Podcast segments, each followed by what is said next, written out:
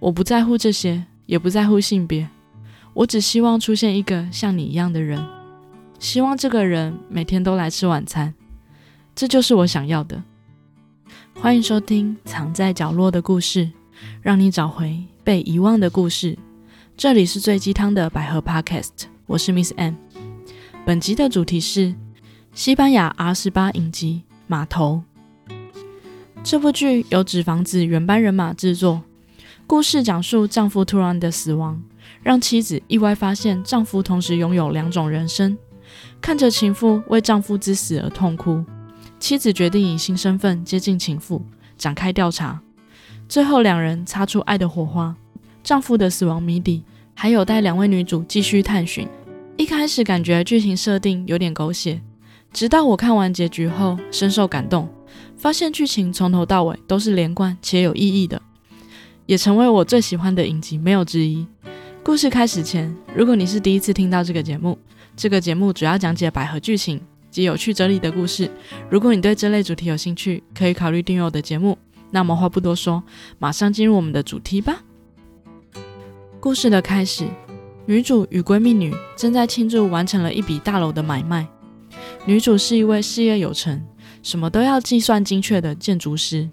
跟闺蜜女是同公司的同事，两人正开心的打算喝酒庆祝。在车子上的女主接到了女主老公的电话，女主的老公正在法国出差。女主开心的和老公分享拿到订单的消息，电话中的老公也替女主感到开心，并和女主说希望两人能生一个孩子。女主正是事业爱情两得意的幸福状态，直到当天凌晨时分。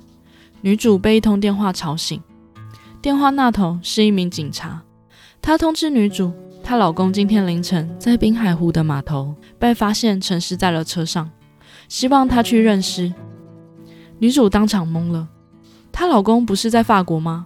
晚上不是还在开心通话吗？怎么突然就死了？女主立刻开车前往电话中的警察局。当女主掀开白布时，眼前的男人正是自己的丈夫。奇怪的是，丈夫左脚大拇指居然涂着蓝色指甲油。女主忍不住崩溃大哭，她无法理解究竟发生什么事情。她挚爱的丈夫会在一夕之间就没了。警察跟女主说，这起案件判定为自杀，而女主显然不相信。但警察只是安慰女主，发生这种事谁都很难接受的，因为警察的妻子也是死于自杀。所以他十分理解女主的伤痛，跟难以理解。他希望女主慢慢接受老公自杀的事实。之后，警察也将老公生前的衣物交还给女主。女主这才发现，老公一直使用着两只手机。因为好奇心使然，女主在老公的追思会上偷偷使用男主的指纹解锁手机，里面竟是老公与另一名女人的照片及影片，包含各种亲密的画面。这让女主十分崩溃，无法接受。原来老公一直背着她跟女二亲热。为了厘清真相，女主决定亲自去一趟滨海湖。当女主借由手机上的照片一路找到女二家时，她听到了女二的哭喊声。女二正蹲在地上痛哭。原本带着愤怒，打算狠狠骂女二的女主，突然心软了。她询问女二发生什么事。女二说：“她刚刚得知她失去了自己的挚爱，他们在一起已经八年了。她知道他会好起来的，问题是她还是很想他。”等女儿缓过神后，她向女主道歉。她说：“说了这么久，还没问你是谁。”看着这样的女二，女主突然犹豫了一下后，伸出手说出了另一个名字。女二也伸出手握住女主，自我介绍。两人在滨海湖正式以新身份见面。女主回家后开始疯狂收集老公的所有 email 跟讯息。她发现老公会跟女二分享他对女主的性欲。女主想着，有哪个男人会跟情妇这样分享老婆？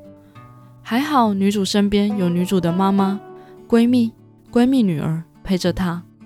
他们希望女主可以抛弃过往的一切，好好的过未来的生活。女主被说服了，她打算再也不去滨海湖，也不见女二。正当女主乖乖的去上班时，她的脑中突然浮现了一个画面：老公的照片里曾经多次出现了一位大约六岁的小女孩。女主想着，谁会这么照顾别人的小孩，还放在手机里呢？于是，女主再次理智线断掉。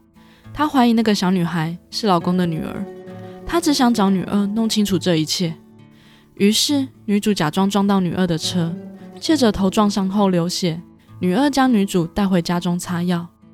终于见到了那个天真可爱的小女孩，女孩确实是老公与女二生的小孩。为了弄清楚老公生前到底经历了什么生活，女主佯装成一位生物学家，来这里是为了研究鸟类。女二则邀请女主住在她家楼上的空房。就这样，女主成了生物学家，名正言顺地住进了女二的家中。女二的家看得见海，有庭院，有空地，有阳光，有美景。女主会陪小女孩玩，三人也会一起吃饭聊天。空荡的房子似乎因为女主的到来多了许多温暖。这天不巧，警察来找女二，巧遇了女主在家。他知道女主假冒身份接近女二家，但警察并未当场揭穿。女主希望警察替她保密，但作为交换条件，警察希望女主跟他一起去参加治疗小组。随着时间的演进，女主开始在治疗小组里坦白自己的内心话。也开始面对自己的内心，可能因为到了风景优美的滨海湖，遇到了奔放自由的女二跟天真无邪的小女孩。女二的奔放自由一开始惊讶到了女主。女二曾经跟女主的老公在车上以及工作的地方上过床，女二也会跟朋友上床，甚至女主的老公有几次也加入了他们。女二的床摆放在客厅里，冰箱放在室外。女二认为性跟爱可以分开，她就是这样一个遵循欲望且野性的存在。女主也开始慢慢改变了，她开始学会不想太多，享受当下。她甚至开始理解老公当时的感觉了。随着女主越来越知道老公生前的生活，她发现老公是同时爱着女主及女二的，并且她无法取舍任何一个人，只好一直以来都过着两面的生活。在找寻老公的死亡秘密的过程中，女主也越来越被感染。这里有美景及无拘无束的自由，还有那充满迷人魅力的女二，让女主感到很舒服，舍不得离开，也无法离开。你相信一个人能同时爱着两个人吗？当你摆脱一切条条框框及束缚时，当你决定遵循欲望及本能时呢？这天。女二跟女主说，她要去找真正的女主，因为即将进行公证，她不能让女主在这样的情况下得知她老公背后的真相，这样的真相太残忍了。女主只好请求闺蜜帮忙假扮她，才暂时蒙混过关。闺蜜则代替了女主，狠狠地发泄了一番，而这些话让女二感到沉重的愧疚感。她对女主说，这种感觉很煎熬。也许女主老公就是承受不了这种煎熬才自杀的。随着调查越深入，两人也发现女主的老公有越来越多的秘密。他们越来越相信女主老公陷入了麻烦，才引来了杀机。当女主及女二得知女主的老公一直瞒着他们替黑帮洗钱时，女儿不敢相信这是真的，并且当场崩溃了。女主看见了一向坚强的女二，露出她脆弱的一面。她知道女二是真心爱着老公，并为老公隐瞒她而伤心。女主情不自禁地对女主好，并守护在她的身边。女二和女主分享自己的妈妈，因为嫉妒心及占有欲强，导致爸爸开始不回家，并且不断骗妈妈。直到最后一次爸爸回家时，妈妈拿起手上的长枪，往爸爸的身上开了两枪。最后那些谎言及可笑的“谁应该属于某人”的想法。毁了他们，因此女二从不骗女主老公，也从不批评他。他们唯一的共识就是不欺骗对方，但这唯一的共识也被女主老公打破了。女二问女主晚上能否陪她一起睡，女主欣然答应了。这天晚上下着雨，两人在床上面对面躺着。女二说：“女主跟老公一样喜欢把手放在枕头下面，接着她握住了女主的手。女二真心的感谢女主为她做的一切。此时的女主突然在女二的身上看见了女主老公的模样，于是他情不自禁的上前吻了女二。接着两人开始脱去上衣，并激情的接吻着。两人互相有吸引，有欲望，极有感情。女主彻底沦陷了。女主最后叫了女二。当女二还一脸幸福的看着女主时，女主向女二坦白自己的真实身份。但女二的眼神变了，从错愕到愤怒。她不听女主的解释，并让女主立刻滚出她家。而女主只好狼狈的在愉悦中离开，赶走女主的女二一个人则在屋子里痛哭。接着，她把女主留在家里的所有东西，包含床及衣服。都一把火的烧掉了。直到隔天，女主人不断尝试联络女二，但女二始终不理她。女主在治疗小组内坦白了这次的经验。她不知道自己是因为丈夫去世的伤痛，还是自己已经失去了理智。她坦诚了和女二发生关系。她并不担心两人发生性行为，问题是他们发生了矛盾，她无法处理。就像心里有个空洞一样。一开始，女主否认这是爱情，接着又说自己不清楚是什么感情。她不知道这是因为失去老公所造成的空洞，还是女二造成的，或是女二只是她填补丈夫的替代。此时的智商师则对女主说：“很多时候，失去亲友会让我们建立别的依赖，但又有很多时候，那些新关系的出现。”是真实存在的，有时甚至比之前的关系更为自由。尽管对方是你丈夫的情人，这是个罕见的例子，但这不代表这段关系是假的。而一旁的警察听到了这整段，这让警察十分不爽，因为警察对女主很有好感，一直很想跟女主发展关系。没想到女二捷足先登了，于是警察生气的跑去找女二理论。或者说去警告女二，他将女二的车撞坏，无奈的女二只能把女主老公生前的车拿回来开，因为老公把所有遗产都给了小女孩，而女主在不断尝试联络女二都没有结果后，烦躁不堪的女主还是决定亲自去找女二。此时的女二正在庭院里泡澡，女主问女二还好吗？女二说：“说实话，不好。”女主老公跟女主让她的人生一团糟。她先是迷上女主的老公，而他走了，现在又换女主了。女主也对他说谎了。女儿坚持的让女主离开。女主说她不会走的，她做不到和女二分开。女二的表情似乎很纠结，并朝女主发泄怒气。女二说完后，还是让女主离开。看着心意坚决的女二。女主来回踱步，不知如何是好。突然，女主脱下了高跟鞋，接着直接踏进浴缸中，跟女二一起坐着。看到这样的女二，终究心软了。他用力抱住女主后，开始哭泣，嘴里不断说着“对不起”。两人也总算和好了。当天晚上，女主留下来过夜，女主这才发现自己连床都被烧了。女主只好再次跟女二同床共枕。这天晚上，翻来覆去，心情很是复杂。时间总算到了早上，此时的女二正抱着女主睡觉，而女主醒来后，才惊觉已经迟到了，匆忙的赶去公司上班。这里有个细节：当女主离开后，女二依依不舍地抱着女主的枕头，闻了一下。因为女二被女主吸引了，她在送完女儿上学后，又忍不住回来抱着女主睡。随着待在滨海湖的时间越久，女主开始彻底的解放了。她不在意自己喜欢男生还是女生，也不再拒绝欲望，开始遵循内心的欲望。待在滨海湖让她感觉放松及自信。当女主和女二在一起时，她感受到了女主老公生前的感觉。女主看着女二说：“以前的我们都被驯化了，但内心深处其实我们都是野兽。接着情不自禁地问了女二。当女主正一步一步地解放自我，他也开始沉迷于性爱。他一边跟警察发生着关系，一边也享受着跟女二的相处及暧昧。他会在跟警察发生完关系后，在看到女二简讯后，马上去找女二，再次跟女二发生关系。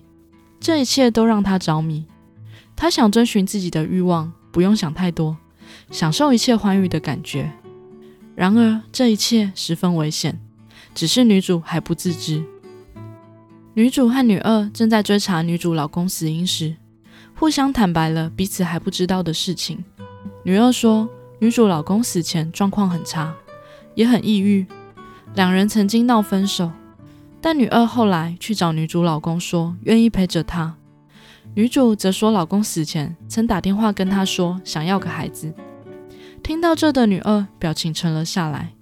她和女主说自己已经厌倦了扛着一切，厌倦了孤身一人，也厌倦不怪罪别人。但事实上，他也需要安定感。八年来，他过的都是不完整的人生。他已经受不了了，他不想一个人。但现在的他身边有了一个人，半夜打给那个人，那个人会过来，这正是他需要的。女主默默地问：“是在说他吗？”得到肯定的答案后，女主继续说：“但他不是同性恋。”女二则回说：“这根本无关紧要。如果要和身为朋友、身为伴侣，或是共度时光相提并论的话，我不在乎这些，也不在乎性别。我只希望出现一个像你一样的人，希望这个人每天都来吃晚餐，这就是我想要的。”接着，女主再次和女二发生了关系。然而，当天晚上，女主也跟警察发生了关系。即使他知道警察想要的是认真交往，而不是单纯性爱，但女主仍然选择继续下去。她遵循自己的本能，享受着性爱，不打算选择谁，只想享受当下。而夜里醒来，发现旁边空无一人的女二，想着最近发生的一切事情。一个人暗自神伤。时间来到隔天早上，女二因为女主老公生前帮黑帮洗钱的事情，遇上了很多麻烦事，也遇到了很多危险的事。但她无论如何打给女主，都联络不上她。此时的女主正在家和警察亲热，直到崩溃的女二直接找到女主家。当她看见警察在女主家光着身体时，女二崩溃了。她正经历最糟糕的一天。结果这两人居然在家里搞失踪，女主这才回过神，打算一起继续调查作业。当女主在换衣服时，警察气愤地对女二说：“他是故意来让她出糗的，因为女二控制不住插足别人的感情。”女二听完后伤心地离开了。直到女主换完衣服出来后，发现女儿已经走了，她也没有心情再跟警察享受鱼水之欢了。她必须立刻去找女二。女主就像奔跑在雪球前面，却不自知。坏处就是她不会料到自己会被碾死。或许让一个东西不再追逐你的方法，就是转过身正视它。女主在田里找到在割草的女二。女主问女二为什么就这么走了。女二没有理会她。女主接着说：“我做了什么吗？不过就是两个小时的快乐而已啊。”女二生气地说：“那你去享受啊。”随你想要几个小时，你走吧。女主激动地抓住女二说：“我正走在战胜自我的道路上，很艰难。你到底想怎样？”女二说：“陪在我身边，妈的，和我在一起，而不是和警察混在一起，还装作没事。不可能没事。”女主问女二：“是因为她跟警察一起，还是因为没跟他一起，所以生气？难道女二吃醋了吗？”女二则说：“女主什么都不懂。”女主听完后，激动地推倒女二，说：“不要说我什么都不懂，我不是白痴。你到底想说什么？你说啊！”女儿冷静下来后说：“这样已经不对了，对你、对警察跟对我都不好。你必须做出选择。”女主说自己没办法选择，因为警察给她自信，不用想太多；女二给她的感觉很舒服，就像度假。女二则回说。但人不可能一直度假的。女主回女主的老公就可以，女二反驳说：“不，他不可以。也许一开始可以，但直到他走了以后，他才发现女主老公身上背负多重的负担，而我却什么都没有过问，也没有做。我既没有要他留下，也没有要他离开。但对你，我是要说的。我希望你做出选择，不然的话，这一切对我们会造成很大的伤害。”最后的两人终于拥抱在了一起。被女主拒绝后的警察再次陷入了低潮，他甚至听信黑帮的挑拨离间，出手打伤了好朋友，并扬言要杀了他。这时的女主才意识到是自己害警察变成这样的，她十分自责。好险有女二的安慰，才终于让失控的女主得到了安定。女主疑惑警察为何判若两人。女二认为每个人都可能是两个人，一个是被驯化的人，会去想事情的对错，会去想别人的看法；一个是纯粹的本能，是无法驯服的，像是在性爱中或是在愤怒时。但那一部分的问题在于，很多时候连我们自己都对他浑然不知。时间来到隔天，他们的好朋友被发现死在了码头。那位好朋友曾帮女主的老公保管过黑钱，他们合理怀疑是黑道为了报仇下的手，包括女主老公也同样是黑道下的手，但并没有任何证据能够抓住黑道，于是他们理智线断了。女主及女二开车拦住了黑道老大，并把他绑架到了废弃的工厂，打算逼他说出杀人的真相。女二有点怀疑这样做对吗？女主则安慰女二说。他们只是想逼供，并没有做什么不可挽回的事情啊！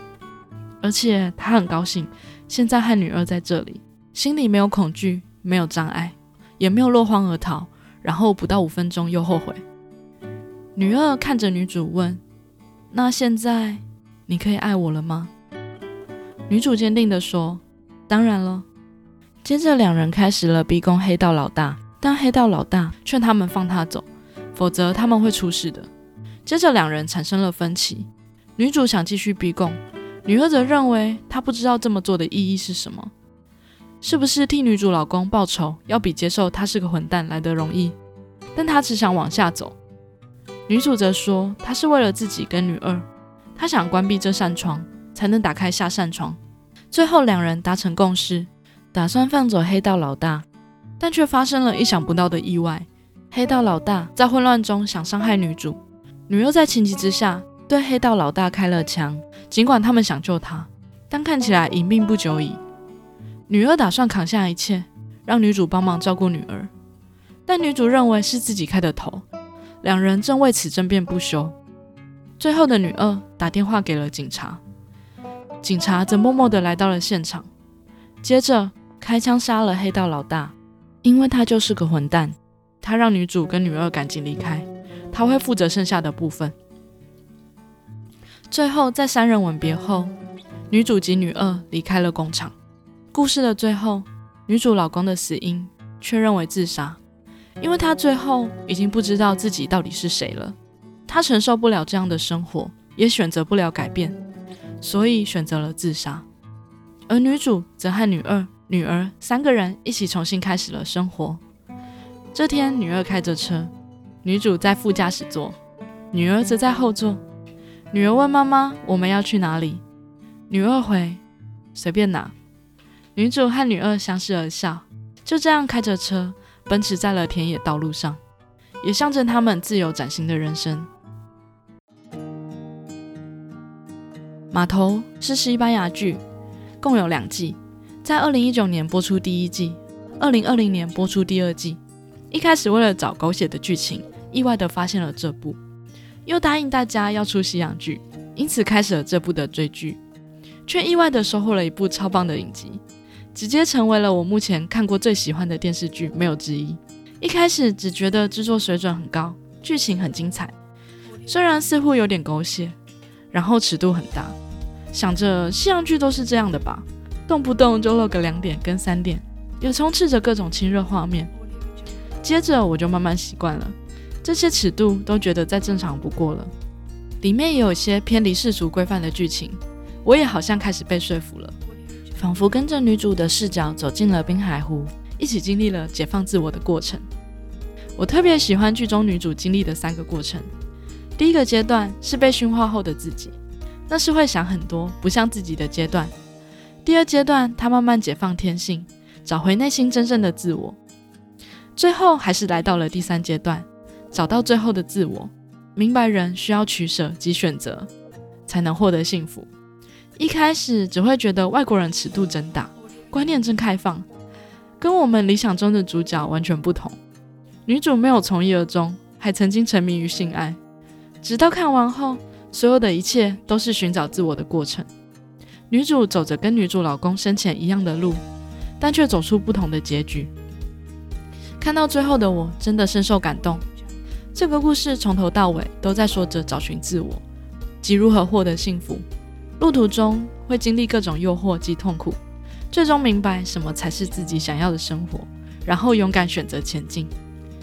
虽然我主要的故事放在女主跟女二身上，但我真的超喜欢里面其他人物的设定及台词。其中女主的妈妈在剧中是小说家，她将女儿的故事写进小说里。后来女主更自己参与了写作，巧妙的借由第三人称的叙事方法，道出了故事背后的许多深层含义。例如，当女主沉迷性爱、脚踏两条船时，她形容自己就像奔跑在雪球前面却不自知。坏处就是你不会料到自己会被碾死。或许让一个东西不再追逐你的方法，就是转过身正视它。最后，女主的妈妈小说出版了，在新书发表会现场，借由书迷的提问，带出更多这部剧的主轴。例如，这部剧为什么叫码头？因为码头是航行开始的地方，也是结束的地方。而这段旅程必须在最动荡的表面上进行，在我们最难自保。也最为警觉的区域里，那就是水面。有些人经历这个阶段是在幼童，也有人是老的时候，但这段旅程是不可避免的。以及书迷提问：最后两个我是本能会战胜吗？妈妈的回答我很喜欢。她回答：你本身的样子和你自以为的样子，这两者的距离就是你自身病症的缓急。这间距得让它缩短。这段旅程在于打破障碍。将两个失焦的圆合二为一，我认为我们应该做到更真实、更内外如一。听到这边的时候，我真的鸡皮疙瘩。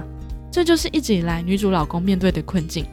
老公一直以为人都有两面，就像两个相交的圆，每个人都有保留一部分不被发现。但事实是，当两个圆重叠的部分太少时，会忘记自己是谁。唯有让两个圆尽量重叠，才是根本之道。不确定大家是否能跟我一样理解，但这真的是我很有共鸣的部分。以前的我是深贵，真实的我和展现给外界的我差别很大，导致我无法开心做自己，也时常关闭自己的内心，更加无法获得自由。所以我开始学习内外如一，勇敢做到最真的自己。这正是我这阵子努力实践的道路。所以当看到女主妈妈说的这段话时，真的非常感动。很久很久没有看到这种有深度。能让我如此有共感的戏剧了。另外，故事中的每个角色都有故事，例如女主闺蜜及闺蜜女儿都有感情线。女主闺蜜跟老板有婚外情，即便两人真心相爱，老板也为了她和老婆离婚，但闺蜜却不敢面对这份感情。还有闺蜜的女儿其实也是同性恋，她跟女老师相恋，但最后却碍于道德世俗而不敢前进。直到最后，闺蜜说了一段话，不知道是在哪一刻。我们不再做我们想做的事，我们感觉到的是，我们给自己设障碍，一下子停步。我们总说故事结束了，可我们依然为之感动。好在最后大家都选择追寻自己的幸福。虽然整部剧像是女主的故事，女二则是一向奔放自由，带女主走出传统束缚的人。但事实上，女二也经历了一连串的改变，因为爸妈的关系，所以什么都不过问，也不批评，崇尚自由，享受性。到后来，想要人陪，想要安定，坚持让女主做选择，这些都是她的改变。因为她从女主老公的去世，也渐渐改变跟成长了。直到最后，在工厂那天，女儿对女主说：“她明白了，什么都不做，同样也是在做什么。”女儿已经不是原本那个什么都不去追求的女人了。她知道什么是自己真心爱的，她也想要追寻自己想要的。我真的很爱女儿。除了奔放自由的个性，还有腿很长外，女二最后对女主的坚持及勇敢，真的很令人感动，应该是我最爱的小三没有之一。剧中也运用了许多巧妙的安排，女主不断经历着女主老公之前一样的过程，从解放天性到同时爱上两个人，到无法抉择，只是女主最后走出了不同的结局。最后，我必须再次重申我对这部剧的喜爱。从一开始以为里面的性爱画面大概就是西方人的一贯开放而已，到后来发现剧中每个场景、每个剧情设定都是有意义的，都是前后呼应的。直到最后，你见证了所有人的成长及改变。然后最惊喜的是，女主跟女二居然可以有甜甜的 happy ending，两人最后都勇敢的选择了对方，还有一个超级甜美的女儿。这部剧的画面也是十分美。除了两位女主的颜值及身材都没话说外，在滨海湖及女二家的画面也尽是阳光及美景。女主跟女二及女儿的打闹画面真的拍摄的超美。如果不介意剧中交叉着许多他们跟老公及警察的亲热画面，真的是浪漫的很完美。剧情也是花了整整第一季的时间铺垫女主与女二的感情，是一部有画面、有戏剧张力，到细节到内涵都有的上上之作。看完这部后，我上网查了一下，发现台湾好像很少人讨论这部，但我真的真心跟大家推荐这部剧，希望能让更多人认识这部好作品。看完都想去西班牙玩了呢。好啦，今天的节目就到这边，这大概是我史上最长的一集吧。如果喜欢我的节目，欢迎留下五星评论或分享给你有兴趣的朋友。我也会不定期分享百合剧情及节目预告在我的 Instagram，想追踪相关讯息的朋友也可以 follow 我的 IG 哦。祝福收听我节目的朋友都能获得幸福。那我们下次见，拜拜。